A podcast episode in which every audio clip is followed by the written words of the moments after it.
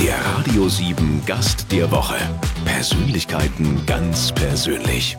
Charlie steht. Guten Morgen. Hallo, guten Morgen. Bist du schon wach? Ich bin schon mehr als wach. Bist du Frühaufsteher? Ja, absolut. Also ich bin kaum länger als 8 Uhr im Bett. Insofern ist es kein Problem für mich, hier Wow. um 10 zu erscheinen. Das ist mal ambitioniert. Was, was wird dann gemacht? Was ist so die erste Amtshandlung morgens? Erste Amtshandlung ist natürlich, äh, zu duschen, ins Badezimmer zu gehen und dann frühstücken. Ich äh, lege sehr großen Wert auf gutes Frühstück. Und dann schon mal die Sportnews checken oder ist es nicht mehr so? Doch, das ist auch so. Da, äh, das mache ich dann, das ist mein nächster Schritt.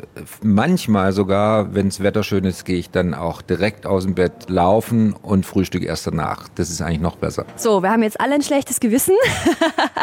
ich habe gerade schon gesagt, Charlie, aber eigentlich heißt du ja Karl Uwe. Ja, du darfst auch Karl-Uwe sagen. zu Ich darf auch gar. Was ist dir denn lieber oder wie kam das denn mit dem Charlie? Also, so, wenn ich mich richtig erinnere, äh, war das im Englischunterricht in äh, meiner Grundschule, als jeder im Englischunterricht einen englischen Namen bekommen hat. Ja, stimmt, ich erinnere mich. Und das war bei mir wohl Charlie. Und so ist es entstanden, abgeleitet aus Karl. Und dann hat jeder Charlie gesagt. Ist auch wahrscheinlich ähm, einfacher und ein bisschen, ähm, ja, nicht Ja, so so ein bisschen internationaler Ja, ich auch, oder? sagen, auch ja. gerade für die Karriere. Ich meine, der Charlie und wenn man da so Interviews gibt und so, ich glaube, das kommt ganz cool, wenn man dann der Charlie aus Deutschland Genau, also ist. Karl oder? Uwe sagt fast nur meine Mutter. Und wenn, dann, äh, weil sie geschimpft hat wahrscheinlich Genau. früher noch. Du warst Profi-Tennisspieler bis 1996.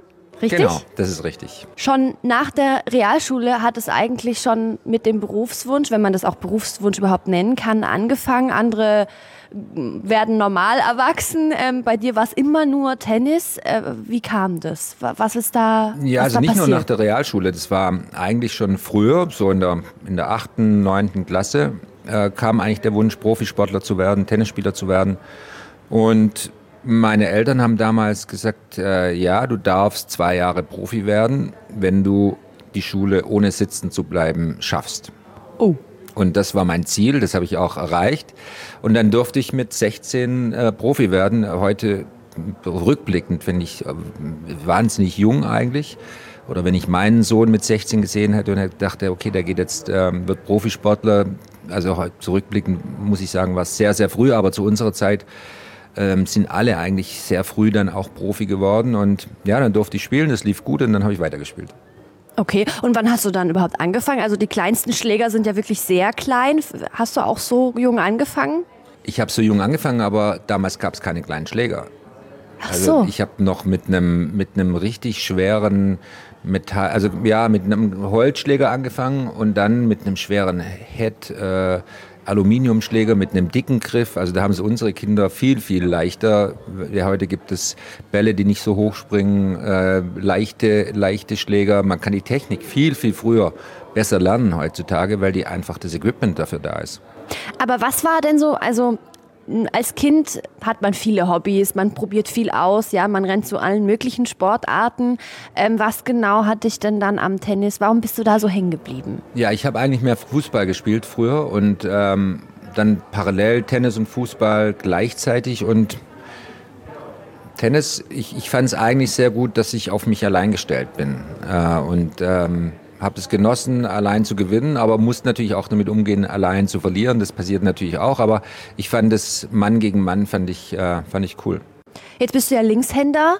Ähm, ist es dann schwerer oder leichter gegen rechts? Also die meisten sind ja dann doch Rechtshänder gegen Rechtshänder zu spielen, auch im Doppel jetzt zum Beispiel. Muss man sich da ganz anders dann absprechen, vorbereiten? Ja, also im Grunde genommen hat der Rechtshänder dieselben Vorteile äh, gegen Linkshänder wie, wie andersrum. Nur mit dem großen Unterschied, dass ein Linkshänder es gewohnt ist, gegen einen Rechtshänder zu spielen. Weil es gibt Stat- Statistik, ich weiß nicht, ob du das weißt, aber wahrscheinlich 90 Prozent Rechtshänder und 10 Prozent Linkshänder. Ja, so Das ähnlich ist- hätte ich jetzt auch getippt, Genau. ne? Wahrscheinlich. Und das ist eigentlich der einzige Unterschied. Insofern hat der Linkshänder einen massiven Vorteil. Hast du schon mal gegen Linkshänder gespielt? Wie ist Ja, das? klar, das ist dann für mich ungewohnt. Da muss ich mich umstellen. Das ist für mich keine Routine und äh, das mochte ich auch nicht so sehr. Insofern, ähm, so geht's dann einem Rechtshänder, der normal gegen nur Rechtshänder spielt und dann ab und zu gegen Linkshänder. Und das war für mich dann auch so. Ist es wie beim Schreiben früher gewesen, dass man versucht hat, dir, dir das umzutrainieren? Mir wurde so umtrainiert. Ich bin, ich schreibe mit rechts. Und Tennis spielen aber mit links. Genau. Also da musste man nicht umtrainiert werden zu rechts. Nein, komischerweise, nein, nee, nee, nee, das, das auf gar keinen Fall. Das geht auch nicht. Ich bin rechts völlig untalentiert, Tennis zu spielen. Aber schreiben ging, auch wenn meine Schrift nicht sonderlich schön ist oder geworden ist.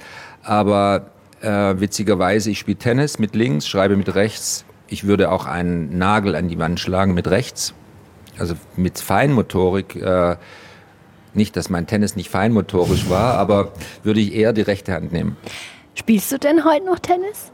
Ab und zu, ja. Also nicht mehr so oft. Ich mache viel Sport, aber Tennis, ich würde jetzt mal schätzen, einmal im Monat. Gegen wen spielt man da? Also hat man da die nötige hm, ähm, Relaxedheit heute, um zu sagen, ja, und dann, dann mache ich jetzt heute mal nur als Hobby? Oder will man dann immer noch irgendwie gewinnen und hat diesen Biss von früher?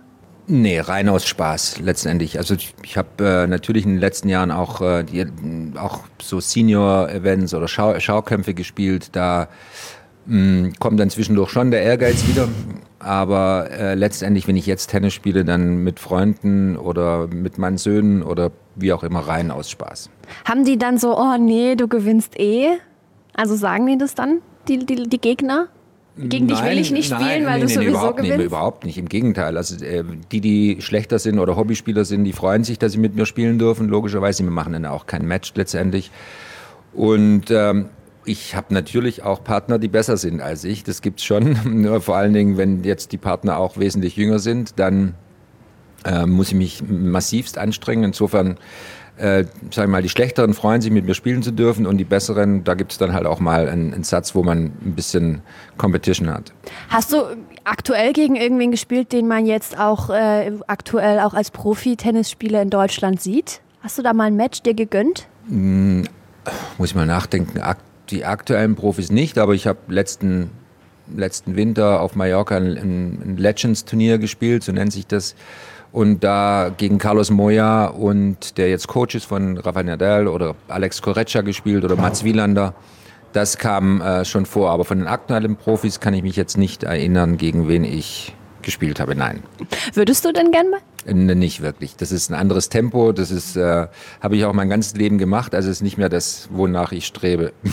Sozusagen Tennisrentner, ist das ein blöder Begriff? Ja, das bin ich. In, insofern Tennis, vom Tennisrentner bin ich schon sehr lange, bin ich schon fast äh, äh, ja, über, über 20 Jahre. Insofern. Wollte gerade sagen, du bist ja erst 50, also da ist man ja noch lange nicht Rentner. Ähm, Nein, wie, was nein, ist denn das für ein Gefühl, äh, das an Nagel zu hängen und dann wirklich nochmal, es geht ja ganz vielen Sportlern so, die ja eigentlich nichts anderes gemacht haben und dann plötzlich in der Mitte von ihrem Leben, wenn die Karriere offiziell vorbei ist, neu anfangen müssen. Ja, ein Oliver Kahn geht nochmal studieren, ähm, ein Klose macht seinen Trainerschein. Äh, was, ist das ein Loch? Fäll, äh, ne? Geht, muss man da irgendwie ein neues Ziel, neue Herausforderungen für sich finden? Ist man enttäuscht von seinem Leben? Ich kann mir Nein, das gar nicht gar vorstellen, Nein, wie das da nicht. sein Also, muss. Letztendlich, ich habe ja äh, freiwillig aufgehört. Es war nicht so, dass ich aufhören musste insofern, aber ich war zwölf Jahre lang Profi und äh, um die Welt gereist und äh, irgendwann hat man dann auch, weiß man, man kann das nicht ewig machen, dann kann man vielleicht nicht mehr ganz oben mithalten, dann kommen so die ersten Gedanken, was passiert danach? Und das macht man jetzt auch nicht unüberlegt und irgendwann reift der Gedanke so und zu sagen, ja, das war's jetzt und jetzt möchte ich mich anderen Dingen widmen, habe andere Interessen oder kommt auch Familie und Kinder und dann auch logischerweise ein anderer Lebensweg, äh, anderes Berufsleben. Und da freut man sich auch drauf. Man, ich glaube, 40 Jahre Profisport, da ist auch nicht so lustig. Im Dart geht das noch, ne? Da geht es ja bei uns ganz sicher. Hättest ja umsatteln können auf Dart. Genau. Nee. Ähm, manch einer sagt ja, Dart sei kein richtiger Sport, aber ich glaube, da machen wir uns jetzt Feinde, wenn wir das jetzt sagen. Auf jeden Fall macht Spaß zu schauen. Ja. ja, auf jeden Fall. Und Also, Trinkfest sind die Kameraden, glaube ich. und auch. die Stimmung, ich meine, das muss man wirklich zugeben in diesen Hallen. Die ist Herrlich. ja wirklich, oder? Ich war Das schon ist- mal live äh, in, in Düsseldorf bei einem, bei einem Dart, ähm, bei einer Dart-Veranstaltung und ich konnte es gar nicht glauben, was da los ist. Die rasten richtig aus. Ja, genau. Hat sich denn, deine Karriere ist ja jetzt schon wirklich auch eine Weile her, ähm, in, in, im deutschen Sport oder speziell auch im deutschen Tennis irgendwas eklatant verändert? Bist du enttäuscht oder bist du erfreut? Du hast vorhin schon die besseren Bedingungen für die Jugend an, an Schlägern und solchen Sachen äh, angesprochen. Gibt es irgendwas, wo du sagst, ach, das ist irgendwie besser oder schlechter geworden? Besser und schlechter würde ich nicht sagen. Ich meine, definitiv ist es äh, ist Tennis wesentlich athletischer und schneller geworden. Da muss man sich nur mal die Matches heute im Fernsehen anschauen und mein Match gegen Mats Wielander äh, 88 anschauen, dann sieht man, da ist ein anderes Tempo drin. Man sieht auch eine andere Frisur. Also bei dir geht es jetzt noch, aber zum Beispiel äh, Andrew Agassi habe ich gesehen, der hatte noch richtig lange Haare. Der hat nur Furchtbar, oder? zwischendurch eine Perücke, ja, absolut. Und jetzt gar keine mehr. Das stimmt, ja. Und äh, insofern ist, der Sport hat sich im Allgemeinen, ist athletischer, moderner und schneller geworden, absolut. Ansonsten denke ich, hat sich nicht allzu viel äh, verändert. Wir haben in Deutschland tolle Leistungszentren mit den Verbänden. Da mm, sind zum Teil noch äh, arbeiten Menschen, mit denen ich damals sonst, äh, zusammen war. Insofern ähm, hat sich die, glaube ich, der größte Unterschied ist die, die Kommunikation oder die Öffentlichkeit durch die neuen Medien. Das hat sich extrem geändert, dass die Sportler noch viel, viel mehr im Fokus stehen. Ähm, ja, man kann nirgendwo mehr als, als, als berühmter Sportler heute, die können nirgendwo mehr hingehen unbeobachtet oder werden gefilmt, aufgenommen auf Facebook, auf Twitter, äh, machen sie auch selber, ist auch ein Business geworden. Das hat sich komplett verändert. Ist da der Fokus ein bisschen verrückt manchmal? Geht es mehr um Mützen und Frisuren und Jacke und was habe ich an und Adidas und Nike und ne, hat man so? manchmal den Eindruck, dass bei den Fußballern, äh, speziell bei den Fußballern fällt es auf, dass da das drumherum sehr, sehr wichtig ist. Und das Ganze ist natürlich noch kommerzieller, ist noch viel, viel mehr Geld drin. Deshalb, das bedeutet auch, dass äh, das Umfeld einfach, äh, auch Elternhäuser oder Eltern darauf äh, Eltern darauf achten, ja Mensch, mein, mein Sohn, der muss Profifußballer werden, weil da ist wahnsinnig viel Geld drin. Das, ist, das hat sich extrem verändert. Und nach Fußball kommt ja in Deutschland lange nichts, hat man das Gefühl. Das oder? ist auch so, definitiv. Dann ist Motorsport, Tennis kommt irgendwann. Also Fußball ist sehr dominant. Ist das traurig? Also tut dir das leid für die anderen Sportarten? Mm, zum Teil ja, weil ich weiß natürlich, ähm, äh, egal welche Sportart und sobald man Weltklasseleistung bringt, steckt wahnsinnig viel Aufwand und derselbe Aufwand dahinter wie von einem Top-Fußballer, der im Fokus steht. Und da würde man sich schon manchmal wünschen, dass äh, die anderen, äh, anderen Sportler auch eine, eine, größere Plattform bekommen würden. Ja, ich meine, es gibt viele Olympiateilnehmer, die zum Teil nicht von ihrem Sport leben können. Das muss man sich mal überlegen. Ja, auch, absolut. Ne? Das gibt äh, sowieso wenige Sportarten, ja, definitiv. Das heißt, du bist dann schon auch froh, dass das damals so für dich so war, heute eher nicht mehr. Also würdest du heu also heute deine, du hast zwei Söhne, glaube ich, ne? ja, genau. ja. Wollen die Profisportler werden? Äh, nein, also die haben einen anderen Weg eingeschlagen. Der, der Größere hatte, glaube ich, das schon mal im Sinn. Der war im College, dann in Amerika, hat Tennis gespielt, aber, aber das war nicht die Ausrichtung, auch von, von, von, von uns nicht, dass unsere Söhne Profisportler werden. Es ist sehr, sehr hart geworden, die Konkurrenz ist sehr hart, dann äh, das Risiko ist sehr hoch, logischerweise, wenn man den Weg geht. Verletzungstechnisch, ich würde, meinst du? Verletzungen, mhm. alles Mögliche, wie auch immer. Ähm, wenn man mich heute fragt, ich würde denselben Weg wieder einschlagen, weil das meine Leidenschaft war und für mich gab es nichts anderes. Deswegen, das würde, da, da spielt es keinen Unterschied, ob es heute oder, oder vor 20 Jahren waren. Das würde ich genauso wieder machen. Aber äh, ich, ich weiß nicht, ob ich es meinen Kindern raten würde. Oder ich weiß nicht, ich würde es definitiv nicht raten, außer es ist ein außergewöhnliches Talent. Machen die denn, also du hast gerade gesagt, der eine spielt Tennis, was machen die so für Sport? Also, oder? Die, natürlich nach wie vor äh, spielen sie äh, gemeinsam auch äh, Tennis oder gehen ins Fitnessstudio, machen Crossfit, äh, viele Dinge, spielen ein bisschen Golf, also gemischt, aber mit Spaß und äh, Skifahren, alles Mögliche. Insofern äh, freue ich mich eigentlich, dass sie viele Sportarten ausüben können aus Spaß und nicht aus Berufsgründen. Golf hast du ja, glaube ich, auch für dich entdeckt, oder? Ich spiele auch ein bisschen Golf, ja. ja und Yoga. Ich habe ein Yoga-Video von ja, dir gefunden. Ja, genau. Hast du es mitgemacht wenigstens? so viel Zeit hatte ich da nicht, aber okay. wenn, wenn du mich jetzt aufforderst, mach ich Nee, das mache ich sehr gern. Das, das hilft mir wahnsinnig, fit zu bleiben. Das ist eigentlich nicht so ein Männerding, oder, Yoga? Es kommt darauf an, was für Yoga. Also es gibt äh, Yoga-Formen, äh, ehrlich gesagt, die sind so anstrengend. Äh, das ist eigentlich schon ein Mann-Ding. Okay. Würde ich schon sagen. Und, also Männer, macht und mal man Yoga. kann auch zu den Männern sagen, geht in die Yogastunde, da das sind 80 Prozent Frauen. Wollte gerade sagen, da kann man tolle Popos angucken genau. wahrscheinlich. äh, um wieder zum Thema Sport zu ja. kommen. Äh, du hast drei Davis Cup Titel gewonnen, aber keinen Grand Slam Titel. Bist du traurig? Absolut. Ein Grand Slam-Titel hätte ich sehr, sehr gern gewonnen. Äh, aber da war ich ein Stück weg davon. Äh, Grand Slam-Titel ist nur wenigen vorbehalten und äh, insofern, klar, das hätte ich sehr gern gemacht. Was, was muss da zusammenkommen? Grand Slam-Titel ähm, Nummer eins muss man in der absoluten Weltspitze sein. Also sicherlich äh, in, den, in den Top 5, um, um da für einen Titel in Frage zu kommen. Da muss zusammenkommen, dass man über einfach in, in, in der Woche sein bestes Tennis spielt, zwei Wochen lang sein bestes Tennis spielt, auch die anderen besten Spieler der Welt über drei Gewinnsätze schlägt. Man muss gesund bleiben, fit bleiben, muss viel zusammenkommen und zum Schluss muss man auch wirklich auch ähm, äh, psychisch in der Lage sein, so einen riesen Titel zu gewinnen. Ich glaube, ich war noch nicht im Grand Slam Finale, auch in keinem Halbfinale. Insofern, da wird der Druck schon ordentlich. Als äh, Boris Becker mit 17 äh, Wimbledon gewann, bist du rausgeflogen, disqualifiziert worden. Weil du, du den Schiedsrichter, weil du den Schiedsrichter beschimpft hast. Du wirkst jetzt nicht so kratzbürstig, wie, wie ich mich, wie das da hätte sein können. Also, äh, was ist denn da passiert? Nee, das muss, das muss ich mal aufklären. Also erstens mal war es im Doppel mit Patrick Kühnen zusammen. In Wimbledon auch, äh, im Halbfinale, im Jugendwettbewerb. Und äh, nicht ich habe den Schiedsrichter bestimmt, sondern der Patrick. Ah, okay, über die anderen. Und äh, der Patrick hat den beschimpft, mehrfach beschimpft und dann sind wir disqualifiziert worden. Ja. Aber, Aber was, war, weil er wütend war über die Entscheidung dann, Schiedsrichterentscheidung, genau. Einmal hat er einen Schläger geschmissen, da gab es eine Verwarnung, dann hat er ähm, den Schiedsrichter verbal beleidigt und dann nochmal, ich glaube, der hat irgendeinen Finger gezeigt auf den Schiedsrichter. Es war nicht der Zeigefinger und dann war es Ende bei uns. Und da warst du aber richtig sauer auf den Patrick dann, oder? Nein, also wir, wir waren nicht unbedingt Favoriten da in dem Match. Insofern, wenn wir wirklich hier das hätten gewinnen können, wäre es anders gewesen.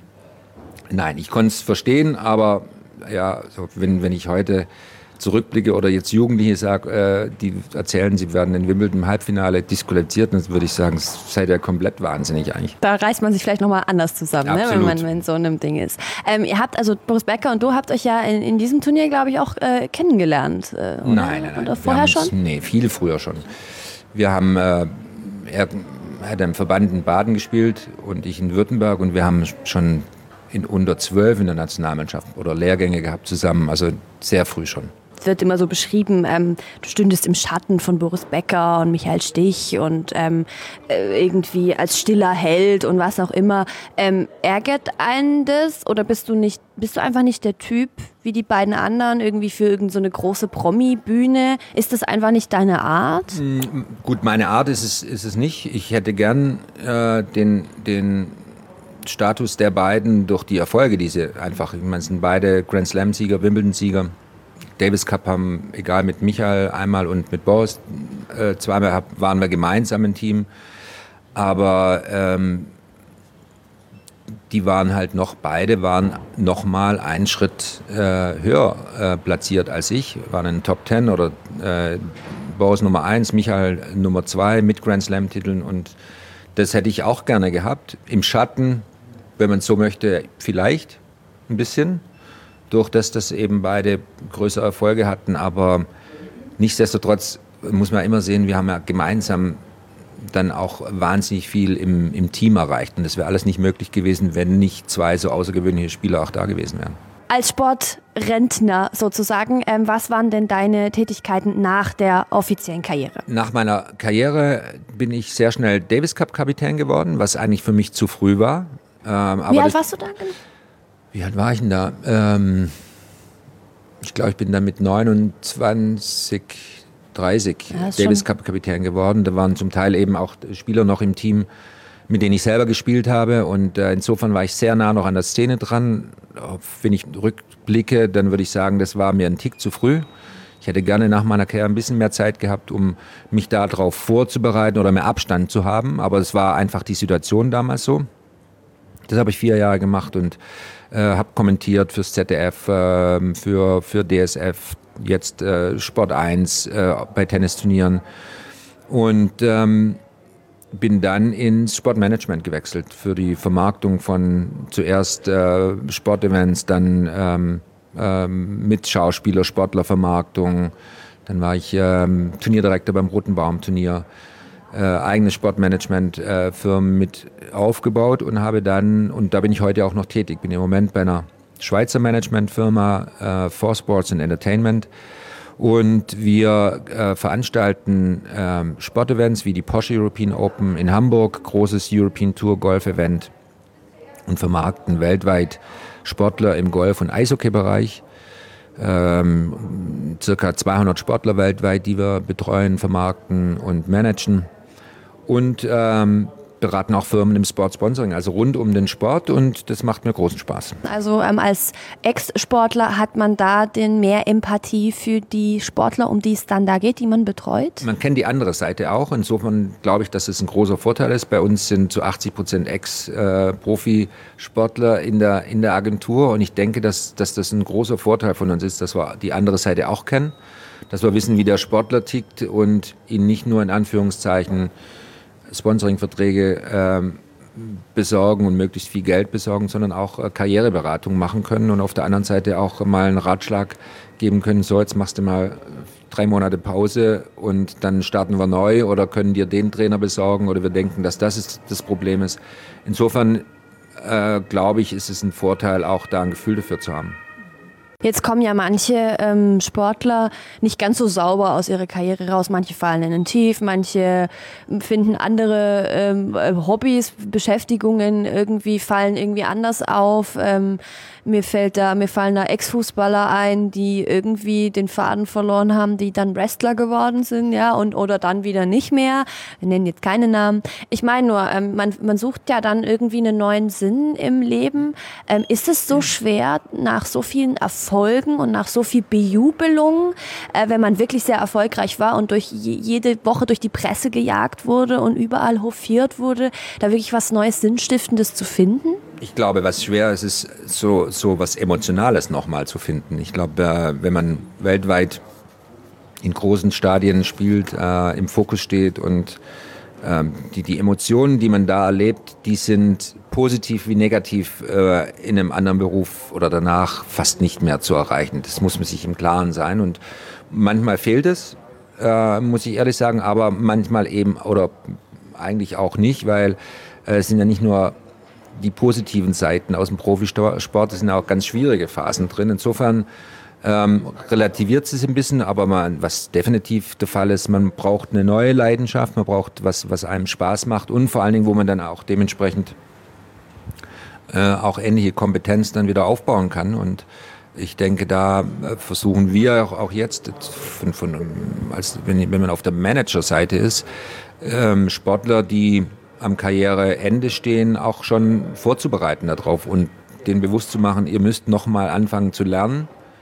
Gerade für Männer, glaube ich, ne? Ja. auch in, in dieses mit dem Ego Schon wie du richtig so. sagst, man kommt aus der Karriere raus, man wird hofiert, man ist der, der große Sportler, aber dann muss man vielleicht auch mal wieder einen Schritt zurückgehen und sagen, ja, jetzt muss ich, wenn ich mache was Neues, da brauche ich auch wieder Zeit, um mich vorzubereiten, zu lernen, um, um dann eben auch äh, ein gutes, mit einem guten neuen Gefühl zu starten und auch vor allen Dingen Vielleicht auch ein bisschen Geld zurückzulegen zum Beispiel, oder? Sowas gehört ja auch dazu, glaube ich. gehört, Ne? das gehört absolut dazu, definitiv äh, gehört es alles dazu. Und letztendlich oder mit dem verdienten Geld das sinnvoll, sinnvoll zu investieren oder in Sachen zu investieren, die einen selber wieder interessieren, wo man danach auch wieder auch eine neue Aufgabe finden kann. Das sind alles Dinge, die da eine Rolle spielen und das ist für, für viele schwierig, definitiv. Ich meine, ich habe mit 28 aufgehört. Da haben meine, meine Freunde Da fangen manche erst an, ne? fangen erst an mit dem Berufsleben und ich, mit, mit einem Teil ist man zu Ende. Und man muss sich bewusst sein, dass es noch, äh, noch mal eine ganz an, noch eine viel längere Zeit im zweiten Leben gibt, im zweiten Berufsleben gibt. Was würdest du noch mal lernen, wenn du jetzt ein bisschen jünger wärst? Was für eine Ausbildung oder was für ein Studium? Was würde dich noch reizen? Was würde mich reizen? Ähm, Keine Ahnung, Bäcker oder sowas. Vielleicht gibt es ja irgendwas, wo du auch als Kind schon gesagt hast, naja, wenn, wenn Tennis nicht klappt, dann habe ich den Eltern versprochen, dann mache ich das, das andere. ja, dann wäre ich Fußballer geworden. Also ich habe Vollsport äh, im Kopf gehabt. Insofern, äh, ich finde die, die, die, die Leidenschaft in dem Sport und, und der Wettkampf, das habe ich geliebt. Und deswegen konnte ich es auch machen und auch lange machen und auch erfolgreich machen. Insofern, ähm, ich hätte, ich, wenn man mich ehrlich fragt, ich, ich wär, hätte gern noch mal in einer anderen Sportart eine Profikarriere eingeschlagen. So blöd es klingt, aber so ist es. Vielleicht klappt es mit dem Dart doch noch. Ja, genau. Aber das ist, glaube ich, vorbei. Also ich, es gibt zwar ein, ein paar Athleten in Amerika, die parallel in zwei in der Football League gespielt haben und Baseball League, das gab's und wirklich außergewöhnlich. Das, ist, das, das stelle ich mir als wahnsinnig spannend vor. Noch ein letzter Tipp für alle, die jetzt immer noch traurig sind, dass sie nicht so einen kleinen Schweinehund haben wie du und morgens äh, rauskommen und so viel Leidenschaft auch für Sport mitbringen, Ja. aus Versehen wie Mhm. du. Ähm, wa- was, was sagst du Leuten, die so ein bisschen lethargisch sind oder so? Hast du da irgendeinen Tipp? Hast du irgendeine eine Strategie? Ja, das gibt viele Strategien. Da habe ich übrigens auch äh, mal mit einem Partner, Markus Hornig, ein Buch drüber geschrieben. Moving Up jetzt gesund Stimmt, hieß genau, es. Und da ging es um, ja. wie überwinde ich meinen inneren Schweinehund und wie, was kann ich aus dem Profisport lernen, um den zu überwinden. Und also, wie gesagt, wenn man morgens, beste Tipp ist eigentlich, äh, gut, man braucht natürlich einen Plan dafür äh, und, und ein Ziel, das ist eine. Aber am besten ist wirklich abends, vor dem ins Bett gehen, die Schuhe schon hinstellen und da vornehmen, morgen früh gehe ich raus und dann macht man es auch. Aber also was nicht funktioniert, ist morgens aufzuwachen und zu sagen, ja, gehe ich heute oder gehe ich nicht. Abends muss es feststehen und dann klappt Gar nicht auch. denken. Ja. Und dann, äh, wenn man das ein paar Mal gemacht hat, irgendwann wird es Routine, irgendwann braucht man es und braucht man es, um sich wohlzufühlen und dann ist der Schweinehund nicht mehr vorhanden. Stimmt, es gibt viele Sportler, die, die viel Sport machen und wenn sie gerade mal eine Woche verletzt sind, dann werden die unausstehlich. Ich konnte nach meiner Karriere äh, keine zwei Stunden am Schreibtisch sitzen. Ging gar nicht. Ohne Sport. Nein, ich, ich habe Kopfweh bekommen. Ich, das ging nicht. Mein Körper war so trainiert. Das heißt, ich musste Sport machen, um mich überhaupt irgendwo wohlzufühlen. Das habe ich dann natürlich reduziert. Und, äh, und jetzt ist es so, klar, das ist natürlich auch bei mir zumindest so drin, ich brauche es auch heute noch, um mich wohlzufühlen. Dann äh, halten wir dich nicht länger auf hier im Studio, bevor du im Viereck hüpfst. Genau. Danke, dass du da warst. Danke auch, hat mir Spaß gemacht. Und äh, viel Erfolg. Ja, wünscht man noch viel? Ja, doch, klar, viel Erfolg weiterhin. Erfolg Natürlich. schadet nie. Richtig. Viel Erfolg, Erfolg. und Gesundheit, oder? Erfolg und Gesundheit. Genau. Tschüss, danke. Ciao, danke dir. Radio 7.